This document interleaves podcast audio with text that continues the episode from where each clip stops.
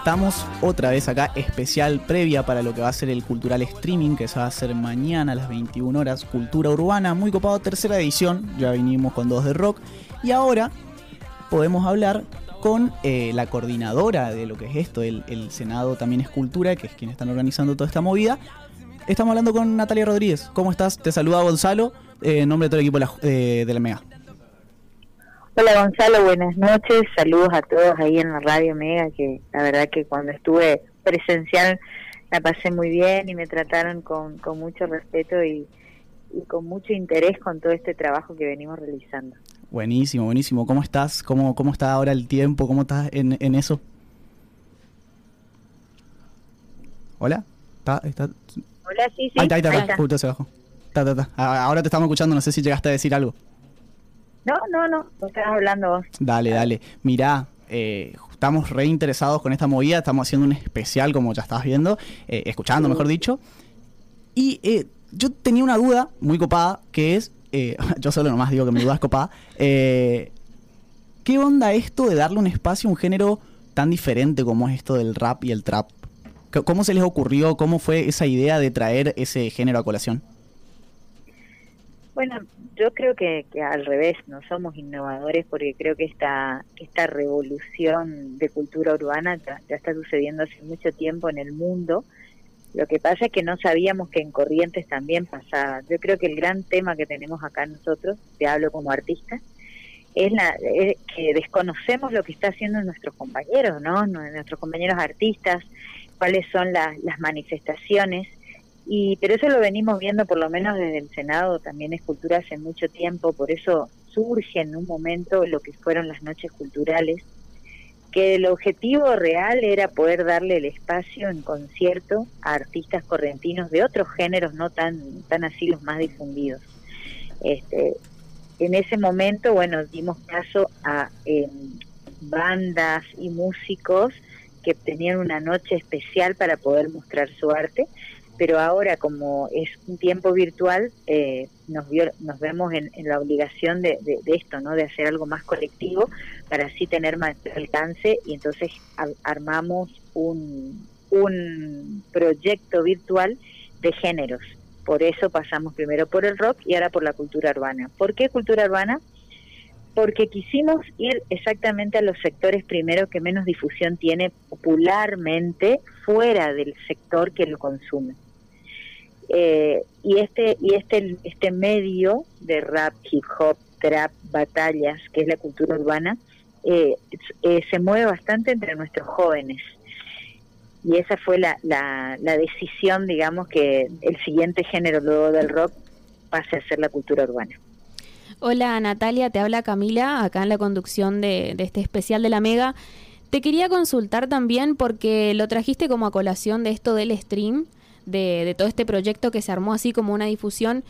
Y más allá de que este, de que le estén dando espacio a un género que es diferente, también le están dando espacio a una forma de difusión que también es diferente, que es aleatoria, pero es muy nueva y muy moderna también, que es el stream. ¿Por qué lo eligieron? Hola Camila, buenas noches.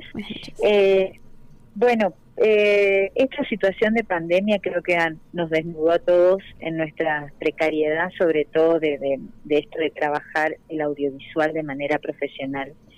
Entonces, eh, viendo, viendo que no, depende de nosotros, las fases van cambiando, este, las restricciones, los protocolos, la única forma que tenemos nosotros de difundir y de darle el espacio a los artistas hoy es lo virtual.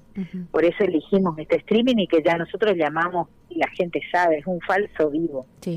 ¿Por qué? Porque nosotros creemos también que, que la posibilidad que le damos, aparte de la visibilidad y que, que, puedan verse fuera del sector que, que normalmente se mueven, también esta experiencia de ser tan jóvenes y tener la posibilidad de grabar en estudio profesional como ser Dragma.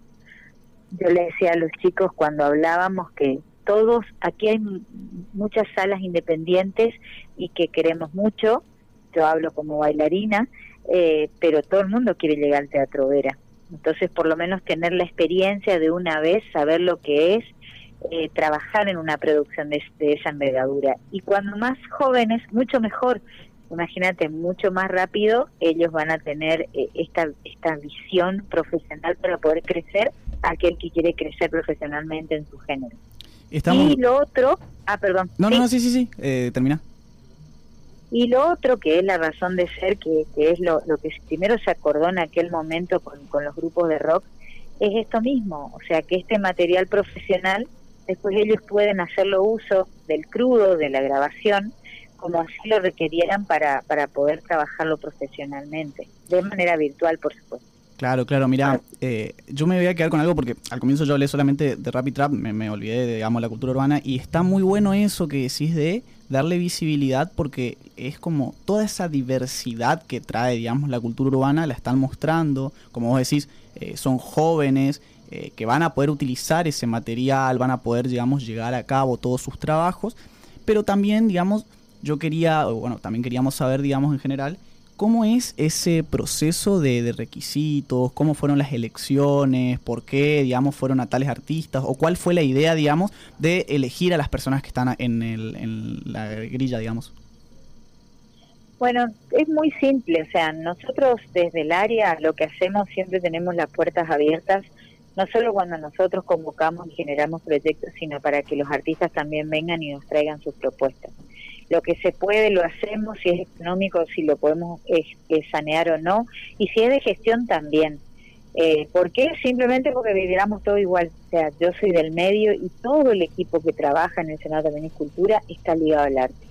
Nosotros tenemos los elencos estables, directores de, música, de, de, danza, de teatro, o sea, estamos de arte plástica, o sea, siempre que, que vamos a resolver algo, lo hacemos en junto y como si nos estuviera pasando a nosotros.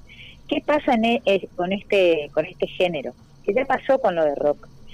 Al llamar, convocamos, la gente que vino primero es, es una cuestión de, de, comunión, digamos. Y cuando dijimos, bueno, en esta oportunidad hagamos X cantidad de artistas porque es lo que se pueden desarrollar para que no sea tan extenso. Y lo que sí vimos es que, bueno, ahora vamos a tener 13 artistas en este streaming que tenemos una gran lista, por suerte, para lo que se puede llegar a volver a ver.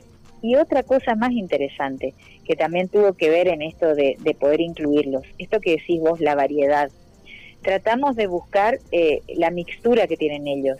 Lo único que no mostramos es danza, es todo eh, lo, que, lo que se va a ver es musical, porque también creemos que solamente el hip hop danza es para un streaming solo sea, la cantidad de gente que, que, lo, que lo manifiesta y que lo, que lo realiza. Entonces, tratamos de, de ver esto. Eh, artistas que trabajan con banda en vivo, artistas que, que, bueno, que improvisan, que hacen rap, que hacen trap, también hay algo de break y esto de las famosas batallas que está tan en auge ahora. Yo los llamo los, los nuevos payadores contemporáneos. Claro, claro. Bueno, Natalia, esto me habilita para poder preguntarte y como ir cerrando con esta última pregunta, si va a haber un próximo streaming respecto a la cultura urbana. yo ya estoy feliz con que yo te pueda estar contando que es el tercero. Ah, y lo que más sueño es que lleguemos a fin de año y podamos llegar a tocar la mayor diversidad de géneros artísticos de la, de la ciudad. Lo que me encantaría es esto. si, si vos me decís por dónde empezamos, quiero empezar siempre por los lugares que solamente se consumen en ciertos sectores. Quiero que el popular de la gente diga, wow, estoy en Corrientes, esto, esto se manifiesta acá. Ese es mi deseo personalmente y que ellos tengan esta posibilidad también, como te dije, de tener entrevistas, de darse a conocer, de mostrarse, de entender que su arte también puede llegar a ser profesional porque son muy jóvenes todos. Pero el talento, la creatividad la poesía que ellos tienen, por más que se hable mucho de esta cultura urbana como que viene de la rebeldía, del, mostrar eh, aquello que nadie quiere decir, que es valiosísimo y que no tiene nadie que tocar su expresión ni sus letras, lo único que hacemos nosotros los mayores es darle elementos y herramientas como para que ellos decidan hacia dónde ir. Así que ojalá lleguemos a fin de año, yo te puedo decir, bueno, no sé, ya hicimos 15 cultural streaming o lo otro más interesante todavía, que ya comencemos con estos culturales, pero ya no vía streaming, sino presenciales. Bueno, nos acabas de tirar acá una bomba, muy copado todo esto. Recordemos, está muy bueno. estuvimos hablando entonces con Natalia Rodríguez, la coordinadora de lo que es el Senado también es Cultura. Recordemos mañana, eh, tenemos a las 21 horas, mañana domingo, lo que va a ser el cultural streaming de eh, Cultura Urbana. Muchísimas gracias por esta comunicación, Nati. No, gracias a ustedes y, y gracias por hacer esto que hacen, porque lo que no se comunica no existe y ustedes la verdad que lo hacen con mucho talento y con mucho amor, así que eso es muy valioso. Gracias. Dale, dale. Eh, no. Muchísimas gracias, Muchísimas gracias, Nati.